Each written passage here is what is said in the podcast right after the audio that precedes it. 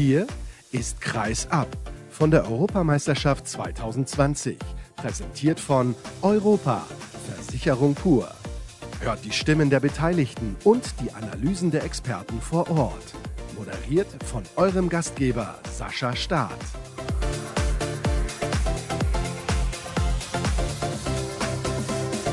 Die nächste Sendung steht an von der Handball-Europameisterschaft und bei mir steht Dominik Klein. Ich glaube, du gehst in deiner Rolle als ARD-Experte komplett auf. Ist zumindest so mein Eindruck. Es macht unglaublich Spaß, das kann ich nicht anders sagen. Es kommt auch immer im Gespräch dann die eine oder andere Frage. Man ist natürlich von Sportler zu Sportler, von Handballer zu Handballer dann doch ja, mit anderen Fragen vielleicht auf zu als die Journalistenlandschaft. Und das macht einfach Spaß. Und es kommt auch bei den Spielern dann gut an. Gibt es vielleicht einen Charakter, mit dem du bislang gesprochen hast, der so unterm Radar läuft, wo du sagst, der ist besonders interessant, aber die breite Handballwelt interessiert sich nicht so extrem für ihn? Bisher war ich erst bei den, bei den EM-Stars. Ich meine, der Kieler Bezug natürlich ist dann mit Sander Sargosen, Nikola Bilek, dann Domagoj Duvniak von den Kroaten. Das muss man sich auch mal auf der Zunge zergehen lassen, dass genau diese EM-Stars alle beim THW Kiel unter Philipp Biecher spielen. Mit ihm habe ich übrigens auch gestern darüber gesprochen, dass er schon glücklich sich schätzen kann, solche Spieler in seinen Reihen zu haben. Aber auf den Spieler, der unterm Radar ist, da freue ich mich vielleicht auf ein, auf ein nächstes Interview mit Timo Kastening, wobei der natürlich gerade ganz schön schwebt und das ist auch gut so. Er ordnet das sehr gut ein, gibt auch sehr gute Antworten und ist so der Spieler, auf den ich mich als nächstes freue. Ich glaube, am meisten freust du dich, dass Sargosen nächstes Jahr beim THW Kiel spielt, aber das ist eine andere Geschichte. Lass uns kurz bei Timo Kastening bleiben, weil er insgesamt, das ist ja auch gestern in dem Spiel gegen Weißrussland sehr aufgefallen, die Mannschaft mitzieht. Es klingt vielleicht ein bisschen verrückt, aber es ist zumindest mein Eindruck. Wie empfindest du das denn? Oft ist es für einen Außen nicht so leicht, die Mannschaft mitzuziehen, aber er tut das irgendwie. Er tut das vor allem durch seine Ausstrahlung, durch seine Unbekümmertheit, mal Bälle abzufangen, mal einen Leger dazulassen und dann funktioniert es auch. Und da bist du in einem Flow. Das kenne ich selber als Linksaußen, wenn der erste Ball reingeht. Und der muss bei ihm noch nicht mal reingehen, weil er einfach noch weiter an seine Stärken glaubt. Und dieses Lächeln und dieses Abklatschen, das beflügelt die deutsche Mannschaft. Wobei man gestern sagen muss, dass auch die Abwehr wieder zu ihrer Körpersprache gefunden hat, um da wieder ja, so ins Turnier zu starten. Lass uns bei den Außen bleiben. Und zwar explizit bei den Linksaußen, nämlich bei Uwe Gensheimer. Ich habe dich und Alexander Bommes in Trondheim im Mannschaftshotel mit ihm zusammen stehen sehen. Ihr habt ein bisschen länger miteinander gequatscht. Was war so da das Thema? Denn er wirkte ja auch in Norwegen noch ein bisschen, ich will nicht sagen außer Form, aber nicht so, wie man ihn eigentlich kennt und wie man sich das natürlich wünscht als deutscher Handballfan. Da ist viel auf ihn zugekommen. Er selber wahrscheinlich, der sich da zu sehr einen Kopf macht, wie er die deutsche Mannschaft zu führen hat. Er nimmt sich da auch nicht so wichtig, was auch richtig ist, dass das auf mehrere Schultern verteilt wird. Allerdings weiß man das auch selber. Da ist genau das Pendant zu Timo Kastening, der einfach nicht drüber nachdenken muss. Da hat man einfach eine gewisse Hemmnis gesehen.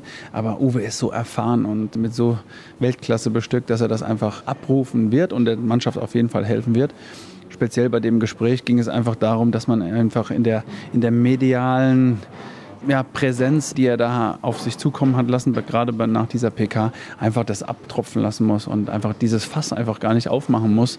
Hier geht es nicht um einen Spieler, sondern hier geht es um die Mannschaft. Und das haben wir so ein bisschen besprochen. Glaubst du, er setzt sich da generell selbst ein bisschen zu sehr unter Druck auch, weil er der Kapitän ist und weil alle auf ihn schauen, obwohl er ja, wie ich das gerade schon gesagt habe, als Außen nicht mehr machen kann, als die Bälle reinzuwerfen, die er von seinen Mitspielern bekommt? Ja, das musst du ihn selber fragen, wie er da selber persönlich damit umgeht. Am meisten hilft man der Mannschaft, wenn das Team im Team stimmt. Und da ist ja mit Patrick Zieger auch auf seiner Position jemand, der eine taktische Variante vom Bundestrainer vorgegeben bekommt, dass auch ein Rückraumspieler wie Julius Kühn oder Philipp Weber auf Außen in der Deckung spielen kann. Also das Team muss funktionieren. Das Team links außen, das Team Rückraum, das Team rechts außen. Somit ist jedes Team auch doppelt besetzt, manche sogar vierfach besetzt. Und das muss einfach die Grundlage sein, dass jeder seinen Beitrag zum ja, Teamerfolg gibt. Jetzt ist es so, du hast es eben schon angesprochen, die deutsche Abwehr hat gestern ganz anders gespielt. Eine ganz, ganz andere Körpersprache, eine Körperspannung, eine Ausstrahlung, wie wir das letztes Jahr bei der Heimweltmeisterschaft gesehen haben. Und alle haben gestern gesagt, es liegt dann vielleicht doch daran, dass hier mehr deutsche Fans sind, dass die Stimmung ein bisschen anders ist als in Trondheim. Glaubst du, es kann nur daran liegen? Irgendwas muss ja mit der Mannschaft passiert sein, seitdem sie aus Norwegen hier rübergekommen ist. Ja, wir haben die Aussprache gehört, von der gesprochen wurde in Trondheim, dass es nicht das wahre Gesicht ist. Wir haben allerdings auch von Atmosphäre gesprochen und ich kann da nur ein eigenes Gefühl gerade mal mitgeben. Ich war zu einer Schalte zur Tagesschau in der Halle schon mittags um 15 Uhr Und dort sind mir schon die ersten Fans begegnet, mit Trommeln, mit Fahnen, mit, mit gröhlender Stimme. Und da hat es in mir den Sportler geweckt, Gänsehautmomente ja, das ist die Stimmung, die man als Sportler, als Spieler haben möchte.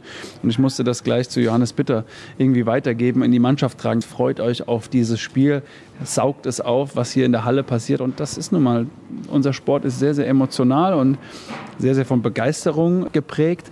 Und dann nimmt man das einfach anders auf und dann kommt man in den Flow, dann kriegt man auch mal ja, bei der Nationalhymne seinen, seinen Namen gerufen, dann gibt das auch nochmal auf der Tribüne sitzen vielleicht die Familie, die Freunde. Das macht alles mit einem aus und das ist einfach nur menschlich und so kann es auf jeden Fall weitergehen. Zum Abschluss noch kurz einen Blick auf das Spiel gegen Kroatien. Das wird natürlich ein absoluter Knaller. Es wird samstags gespielt. Man kann schwer davon ausgehen, dass die Halle ausverkauft sein wird. Sehr, sehr viele kroatische Fans. Was erwartest du dir von dieser Partie spielerisch und taktisch? Es steht und fällt mit der Abwehr von Kroatien. Wie wir die ausspielen können, Domagoj Duvniak auf der vorgezogenen Position ist natürlich der, der die Kreise da vorne eindämmt. Allerdings ja, gilt es da auch wieder den Matchplan einzuhalten, den Christian Brokop und sein, sein Staff da vorgibt. Aber wir brauchen den, den Mut, wir brauchen das Eins gegen Eins, wir brauchen die Tiefe. Und das ist natürlich, wie gesagt, die Abwehr, die dann auch dafür da ist, da mal zwischenzufeuern, weil auch die Kroaten immer wieder an ihr Limit gehen, weil sie auch sehr viele Körner lassen während einem Turnier. Das kennt man von den Kroaten. Mit sehr viel Herz spielen. Und da gilt es, einen, einen cleveren Plan zu haben und da auch mal ja, wieder so ein Abwehrbollwerk hinzustellen. Erwartest du sieben gegen sechs von der deutschen Mannschaft oder glaubst du, das ist keine Option? Wir haben ja genug Kreisläufer, von daher kann man mit Sicherheit damit mal spielen. Nur ich weiß auch, dass dass die Gefahr bei Domagoj Duvniak auf der vorgezogenen Position sein wird, weil diese Pässe mit seinen Finden, mit seiner Armarbeit, das wird sehr, sehr schwer zu überbrücken sein, gerade was den Kopf angeht. Und da gilt es einfach eine gerade Linie zu haben, erstmal selber torgefährlich zu sein. Und dann, die erste Option ist immer Wurf, die zweite Kreis. Und irgendwann kommen die Außen dann auch. das gucken wir mal, wie viele Tore die morgen dann machen. Ich hoffe, ausreichend für die deutsche Mannschaft. Dominik, vielen Dank. Erste kurze Pause, gleich geht's weiter.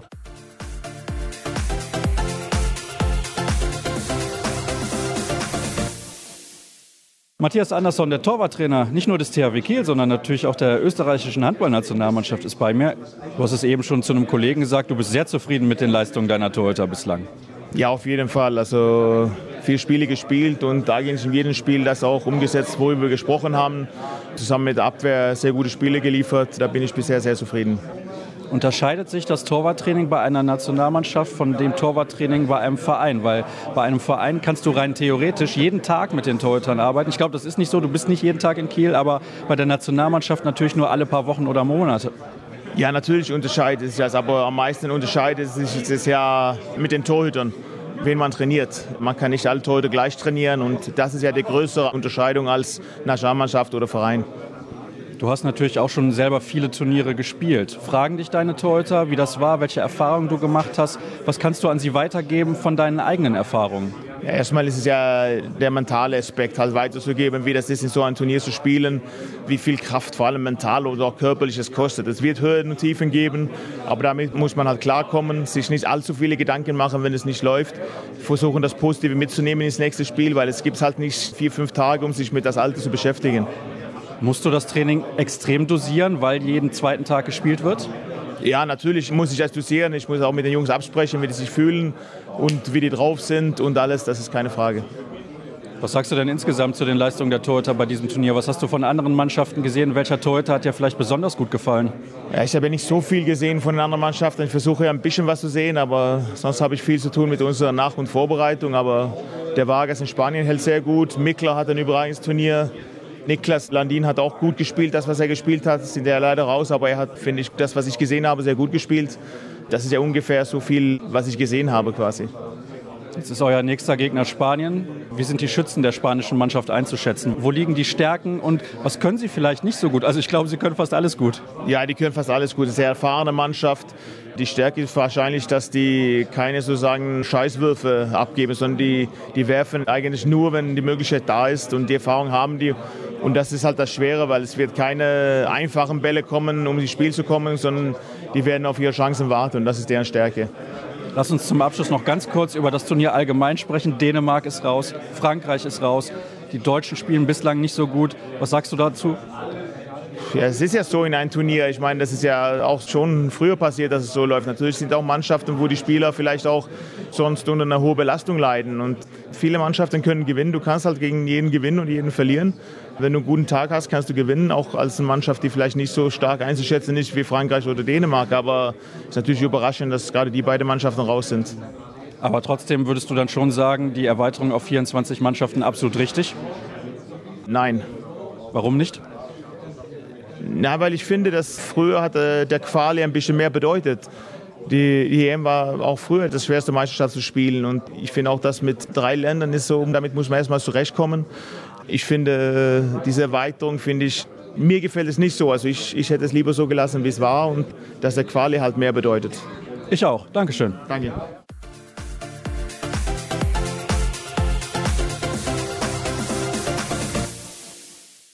Im letzten Teil der heutigen Ausgabe beschäftigen wir uns mal mit einem ganz anderen Thema. Bei mir sitzt Dirk Florian, der genau was mit Handball zu tun hat.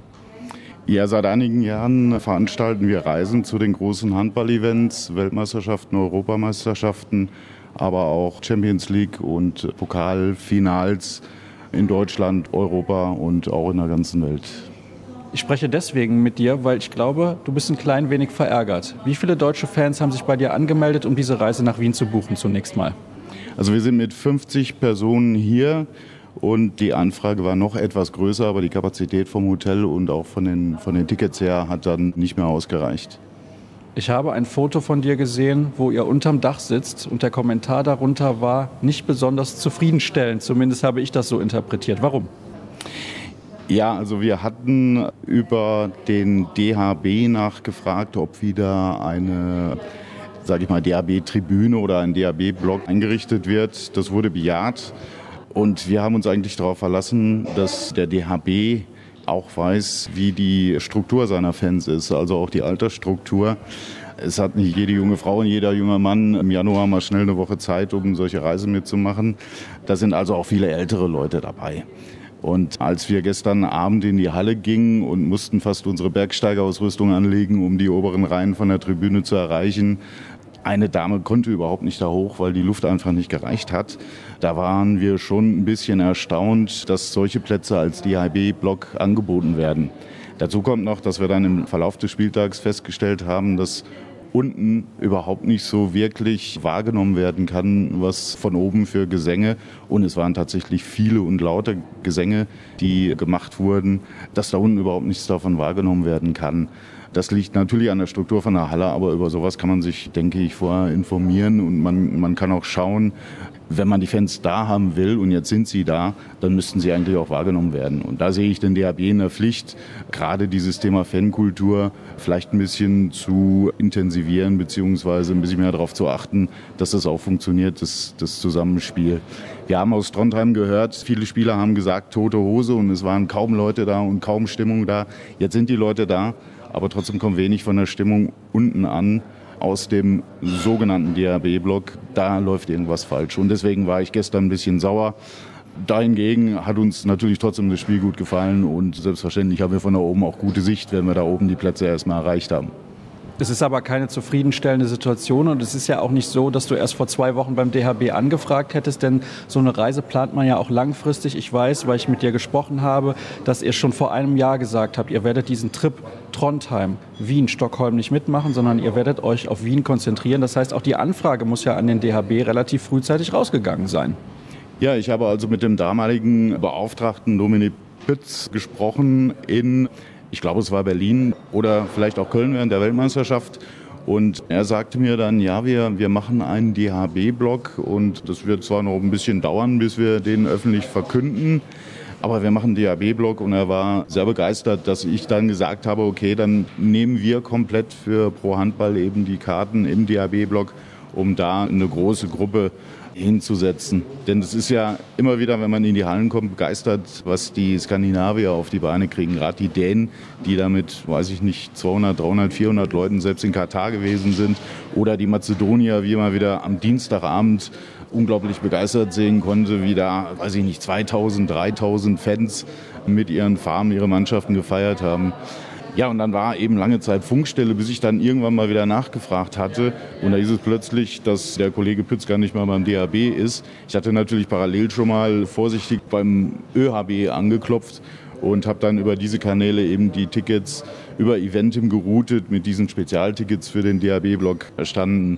Also das weiß ich nicht. Das funktioniert alles nicht so, wie es funktionieren könnte und wie es sicherlich auch der Mannschaft dann besser gefallen könnte.